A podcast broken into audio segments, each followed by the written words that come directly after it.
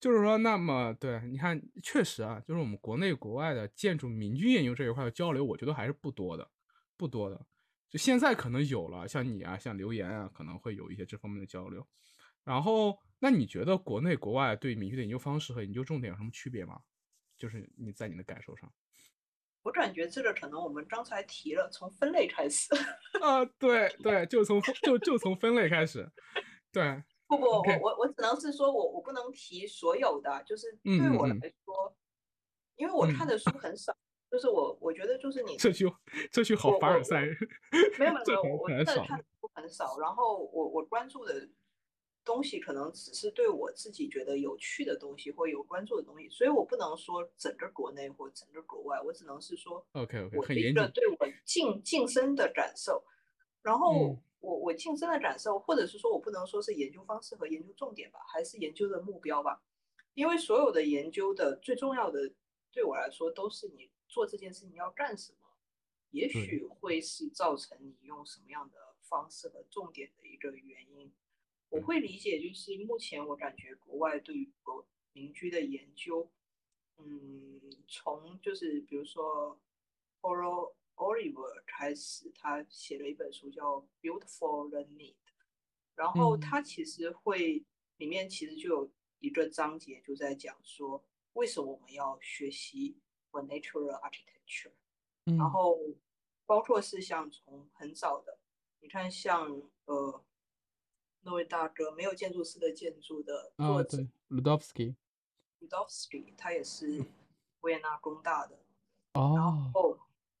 维也纳工大一直都是你校友啊！对对对，原来他是你校友，我我最近还在补他的东西呢。对，是吧？嗯嗯，我会理解是这样，就是说，呃，像鲁道夫斯基，他的博士论文是写，呃，意大利应该是西西里还是哪个小岛上的，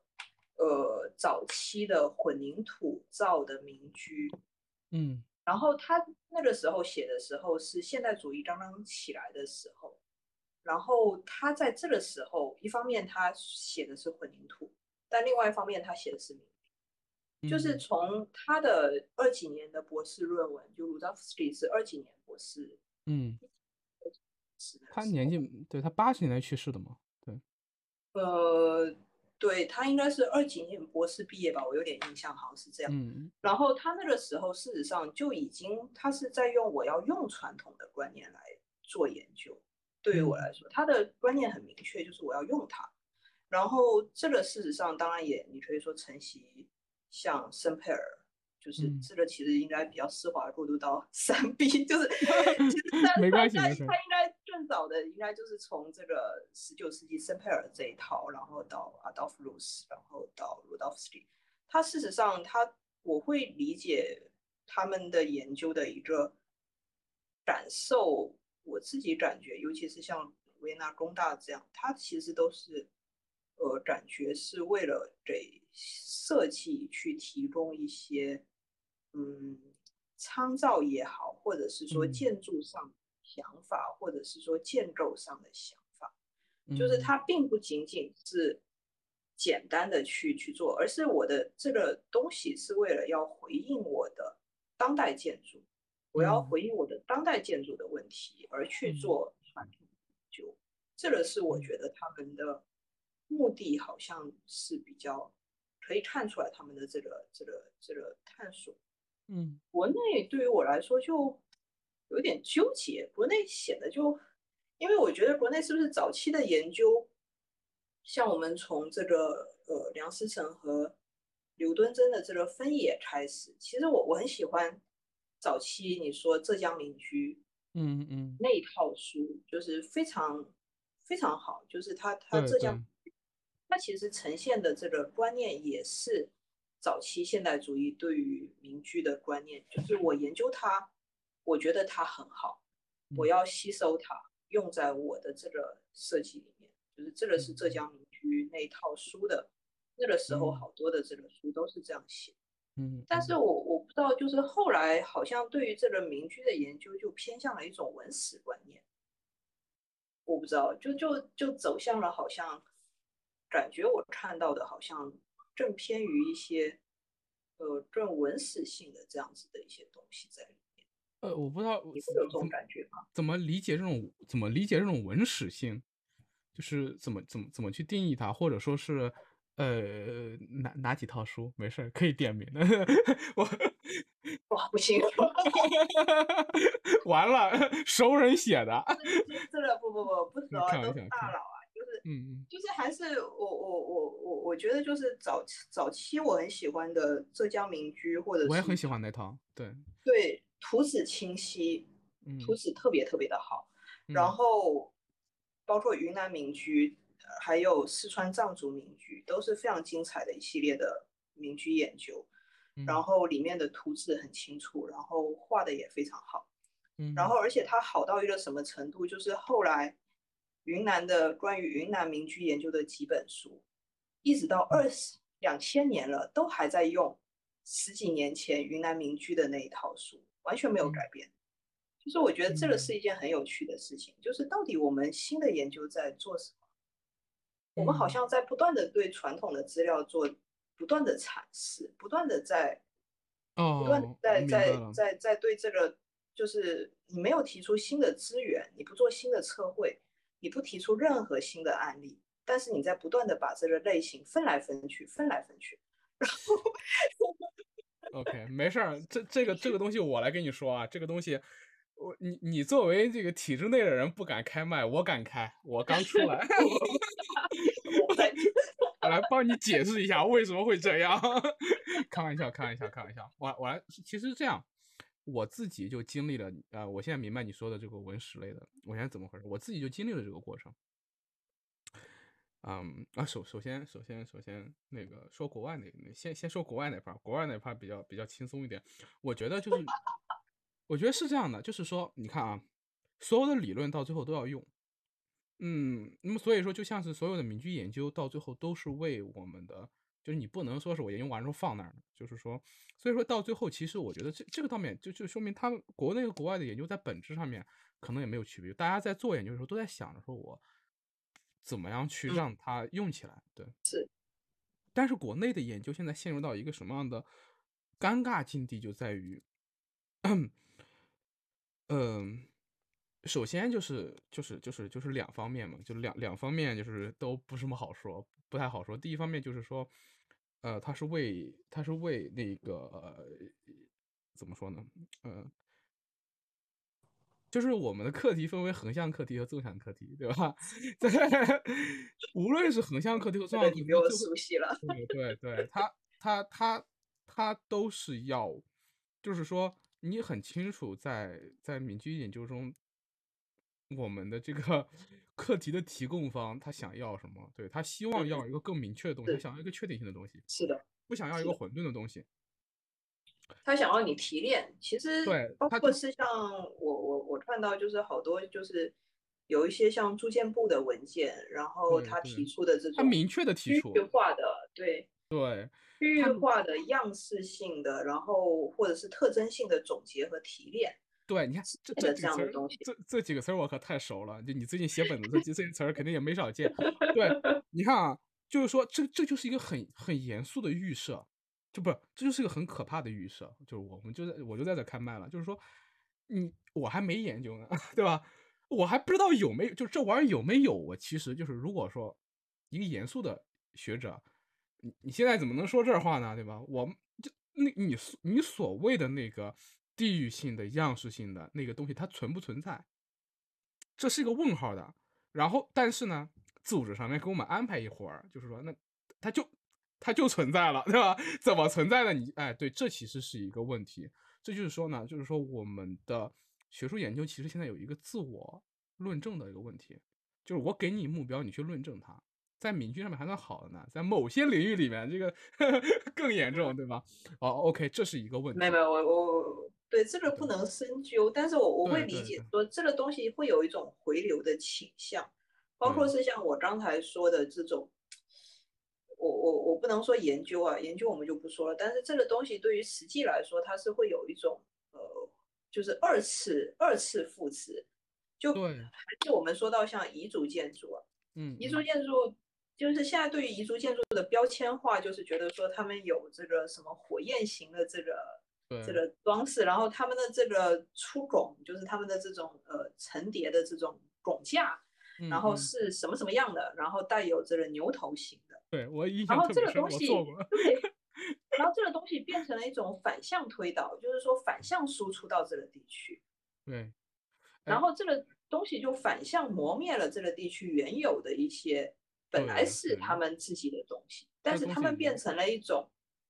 平均的彝族，就是说他们原先的地域性消失了，变成了一种平均的彝族样式。这个其实我会觉得，你你这个词太精彩了。这个所谓的平均的彝族，就是我们现在所说的，就是对一个群体建构化的，就是就是有没有一个所谓的理理。理念化的彝族，理念化的中国人，理念化的女性，这个东西有没有？他如果就是去顶层建构一个东西，会很可怕的。他会把这个这个东西原本的复杂性和所有的那些丰富的东西，一巴掌拍成一张平面，然后拿着那张画去玩吧。然后我我我再自自我检讨一下，我实习的时候就做过彝族建筑，我亲手真的吗？我亲手见过一个 牛头的斗拱，贵州的，贵州。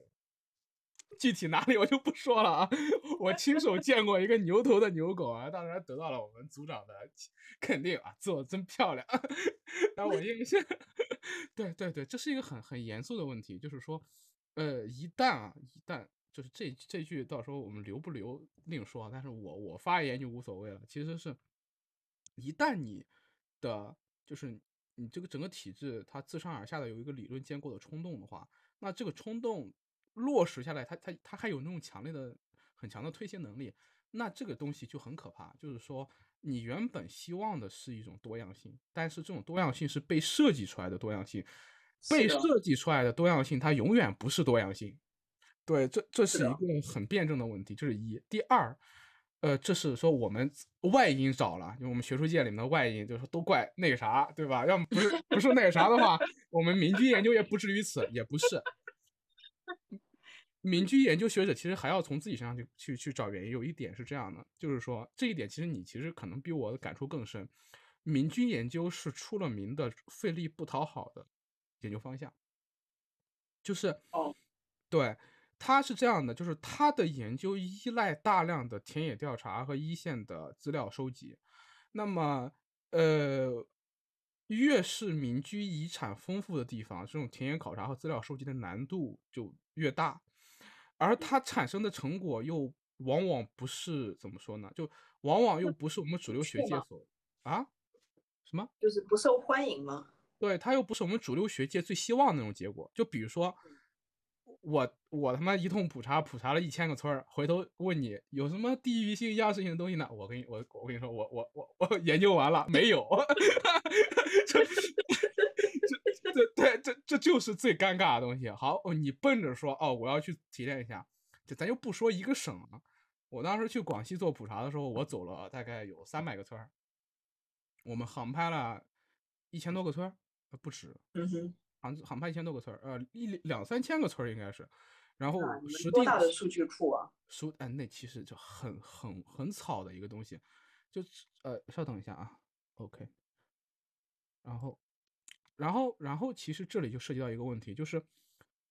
我们其实刚开始去的时候就抱着这次他妈一定要把柳州民居一个市嘛，对吧？而且又回到柳州了。好，对，哎，你你去过柳州啊？啊，对，没有，我没去过。我我的意思说你的论文嘛。对对对，哪 那对，就就就我跟我跟那个萝莉姐，我跟那个小哥，我们俩就是两个刚毕业的学生，我们俩牵头带了一群实习生（括号大专的）。就去干了这事儿，但但是就是这这事儿确实就是巧了，也就是说，因为我们是廉价劳动力，我们在那哼哧哼哧干这么长时间，一分工资不要，管吃管住就行，真的是，我好像是一个月的实习补贴一千块钱，对，然后那些实习生几百块，然后但是但是但是你们的路费吃都是。这些是 cover 的，这些是在成本里面，那也挺好，那也挺好的。对，那我们其实我们就没什么，但是正式员工肯定不愿意干这活儿，你想是不是？确实，别说正式员工，然后你说你作为一个高校学者，你能找到多少人去干这活儿也不好说，对吧？而且它非就量非常大，然后我们就想着，那就一柳州怎么着也得给你弄出来点什么，呃，叫什么来着？就是那个样式性东西吧，对吧？地域样别式。你别拉学，你别拉学者过来了。当然，我们也有学者团队后面做支撑的，南大的，呃，好像是你的母校哎，是吧？那个周老师是吗？华老师，对哦，哦，你知道知道是谁了吧？OK。但是你发现就不用他们来，就我们这些人过去发现不对劲，哇，那个丰富性，它不是说你一个市之内、一个县之内，它是一个山沟沟里面，山口和山里面那个村就截然不同。是的，山最里面那个村是木是木头房子，再往外是土房子，再往外是砖房子。对，它它就地取材嘛，对吧？然后一个村里面，村口的和最村最里面的不一样，为什么呢？村最里面的是寨堡，村最外面的是越往外越新嘛，它还不一样，它有个时代上面的差差距。然后呢对，移民移民混居村就是壮汉混居村又不一样。对，汉族人和壮族人，我就住一村儿里面，我盖的房子就不一样。然后的，然后我这个汉族人在这边待了十代和待了两代，他还不一样。对的。我觉得这里难就是它它包括了三种要素，就是你嗯你刚才说的这个年代上的这个要素，然后地域上地理上的差异的要素，然后又包括了你刚才说的这个，就是它的这种你知道这个民族性的这个要素。如果这里面再多加一两个要素，它就更复杂。包括是像我去过的有一些村，比如说嗯这个村，然后有一个见多识广的大哥出去做生意回来，带回来一种新啊，的对对对对，然后就在这个村里流行了起来。对，这就哎，这就是我最喜欢研究的一个东西，不是研究这个东西，我我也不用研究这个词儿了，就是民居的演变中，工匠的交流是一个非常重要的要素，而且它是非常不可控的，就是说非常不非常不可控啊。去把控它的。对你这个人都两条腿，你又摁不住他，他他愿意跑，对吧？而且他跑哪地儿你也不知道，对而然后这个要素每多加一个，它的它的复杂度就是指数级的，就是指数级的。然后你当他就就完了，就就就说我一个村子，我觉得我得用一两年得研究它。事实上就该这样，就你一个村儿你想搞嗯透，你你得你得一两年吧，就是像浙江闽剧那种研究深度，对吧？那本书我也非常喜欢。然后你就就你当时我作为一个大五刚毕业的学生，我面对这个突进，我是被震撼住的。我说好家伙，你的丰富度到这种跟地步呢书本上？说的不一样。对你跟跟跟书本跟书本上说的完全不一样。首先我自己，我自认为我当时就很喜欢民居了，因为就像我们之前说的嘛，民居谁不喜欢呢？其次，我也算见多识广的了，我去过很多民民居，就是在我家附近的，对吧？然后我当时看到那个广西的，就是西部的民居遗存比东部要丰富的多得多嘛。然后我我当时就被这个途径给震慑住了，就震撼了嘛。回去之后我就开始想，说民居研究它到底，就是说，我觉得它的就是说，它给就是这个时候过去那种通过分类、通过总结获得样式化的、地域化的特征这个东西，肯定不是一个路。然后当时我的第一反应就是说，它它肯定不是说要提炼出来一个东西，而是要作为一个一个库存在。就当时我第一是有了这么一个有了这么一个想法，就是说肯定是有一个库要存在的。然后这个库怎么样去实现它？我当时就整个人就懵了，也不是懵了吧？但是其实我在这里给你给你给你引申出来一个很有意思的一个东西啊，我觉得这个东西真的是初生牛犊不怕虎啊！我当时还真参与过一个很有意思的东西，就是这个东西呢，就一直埋藏在我心里。后来我到了新疆，我也做民居研究嘛。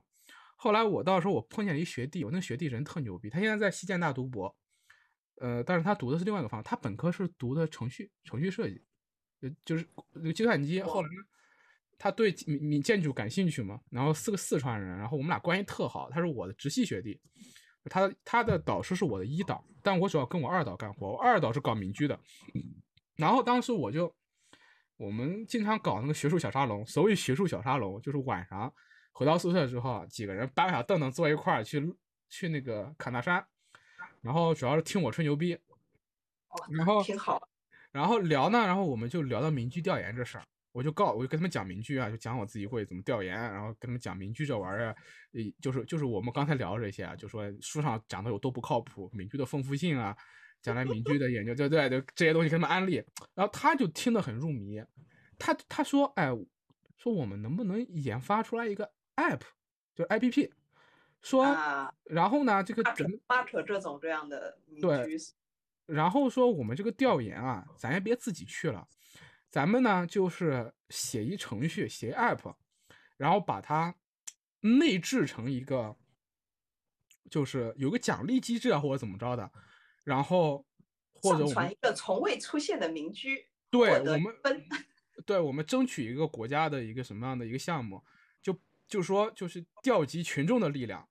通过你的定位直接获得这个民居，比如说你对着这个房子。你拍照，你拍它的正面、侧面怎么着？然后你你给它那个直接再加一个定位，然后怎么着的？然后你就进这个库里面。这个库里面我们有一套系统，自动的去按照什么一个方式去给它进行梳理。然后当时我们还哼哧哼哧，还还真开始干了。当时搞了一个雏形了。到后来当然真的吗？对，无疾而终，因为这个东西工作量太大，而且我们当时也是因为，但是我们当时就真有这种想法，就是我们当时隐隐约约想到，就是说闽居它将来一定要做一个库而存在的。对，因为它这个丰富度，对，而且，但但是我觉得当地的建设部门肯定会特别讨厌这个想法。而对，而且还有一点就在于，就是它的阻力很大，而且就是说，呃，民居的民居的消失的速度是非常快的。是的，它它远就是说，一方面就别说民居了，就整村整村的消失和衰落都是非常快的。然后，嗯，但是这件事情其实给了我很大冲击。然后我。我觉得，也就是说，民居这个东西的的的的，我我当时对它的关注吧，然后就是说，嗯，就是研究模式上面，嗯，民居就现在的研究，它还不到去做一些理论建构的地步呢。就是说，我不是说我们完全排斥所谓的理论建构和分类，而说你现在的一些基本的东西，其实现在你现有的库。现有的库是很有限的，这就是为什么你刚才说的它变成一种文史的一个东西，就是去获得新的一手资料，它是需要，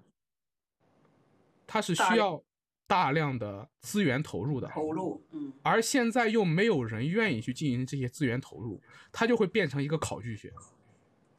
而变成个考据学。是，就是这个，我会觉得真的是让我觉得是。我不太确定是我们的论文写作模式的问题，或者是我们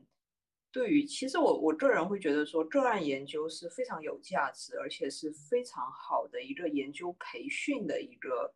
一个机制。但是我们现在你看研究生关于写这个民居的论文里面，都是大词，各种各样的大词。你对 我 我会经常会觉得说，我们为什么要浪费时间去写那么多的？规律性的东西，难道就不能好好的去做一个我家边上的个案研究，把它说透，它的历史变迁，它发生了什么样的事，是哪个人建它，然后他在建的时候遇到什么样的问题？对，我觉得这个对我来说是非常非常有价值的。对，然后我我我我再说一下我在在看论文的时候最生气的看到的一种论文。今天就展开批判没关系。完了，这全是吐槽。这没事没事没事，要就要就这个，要就这个。对，就我经常在想，我要在豆瓣上建一个库，叫做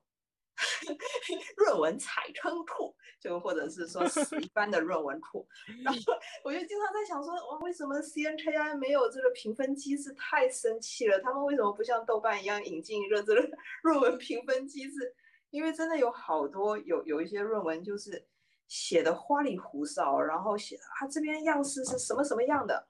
一张证据都没有，没有任何的平面，没有任何的剖面，然后有的那个简图画的跟人类学家画的简图一模一样，就我在想，你作为一个建筑学，你的你的你到底建筑在哪里？我看不到一点建筑，就是你对建筑没有一个基本的爱，就是你在看民居的时候，你想到的竟然不是